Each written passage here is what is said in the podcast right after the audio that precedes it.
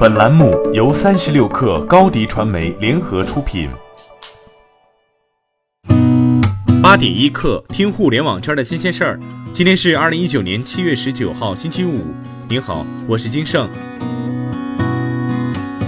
首先来关注网贷行业，又有一家金融机构熬不下去，准备放弃手上的 P2P 网贷业务了。这一次是行业头部。昨天，先是路透社爆出陆金所将要放弃网贷业务，随后陆金所官方回复媒体称，这是配合监管部门的降余额、降人数、降店面要求，存量产品不受影响。陆金所在二零一二年开展网贷业务，在二零一四年到二零一六年间，一直是 P2P 网贷行业业务排名第一的平台。放弃网贷业务，意味着陆金所将会停止手上的 P2P 业务，并对已有业务进行清理。而陆金所其余的业务不会发生改变。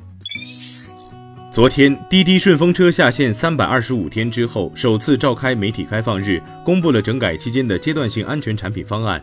方案围绕回归顺风车真正顺路本质，让顺风车更真实、更顺路、更安全。此次顺风车还独家推出女性专属保护计划，并承诺将持续公开透明的与外界沟通，在未来一段时间不断征求社会各界的意见和反馈，与用户共建顺风车安全。不过，目前滴滴顺风车依旧没有明确的上线时间表。新款小鹏降价引发车主不满的事件已经发酵多日，这次小鹏拿出了新的补救措施。三十六氪了解到，小鹏汽车将为老车主提供二选一的方案，包括和小鹏原先承诺的一万元复购补贴转换为十万小鹏商城积分，可用于购买精品、售后保养、充电等。购车三年内，旧车以六折保值回购，车主可补齐差价换购小鹏新车型。具体方案将于一周内在小鹏官网发布。小鹏汽车方面向三十六氪证实了这一消息。威马汽车创始人、董事长兼 CEO 沈辉昨天发布致用户的一封信称，拥有五百二十公里续航的威马 EX 五已经整装待发。威马方面表示，目前超过一万三千名用户已提车上线。在发布新产品的同时，威马将保证已售车型软件同步，并可向老用户提供硬件迭代的选择。威马称，这项权益将面向威马的每一个用户，且硬件迭代用户仍旧享有电池终身质保承诺。昨天起，亚马逊中国正式停止纸质书的销售。目前，亚马逊中国官网上在浏览全部商品分类时，已没有图书一栏，仅有 Kindle 商店和 Kindle 电子书的分类。据外媒报道，Facebook 拒绝了美国议员提出的停止推出数字货币计划的要求。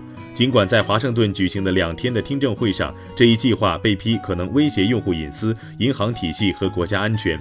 天秤币的共同创造者马库斯说，在获得监管机构的批准之前，Facebook 不会启动这一项目，但他不会同意按照美国国会几位资深议员的要求停止推出这些计划，或先在限制性的试点项目中启动计划。据国外媒体报道，根据 Bank Myself 的一份报告发现，与2018年3月相比，iPhone 的用户留存率下降了15.2%。该机构表示，三星手机的忠诚度更高。今年6月，18%的 iPhone 以旧换新用户用苹果手机换成了三星手机。Bank Myself 称，iPhone 的忠诚度处于2011年以来最低水平，为73%，而2017年的历史最高水平为92%。好，今天咱们就先聊到这儿。我是金盛，八点一刻，咱们下周见。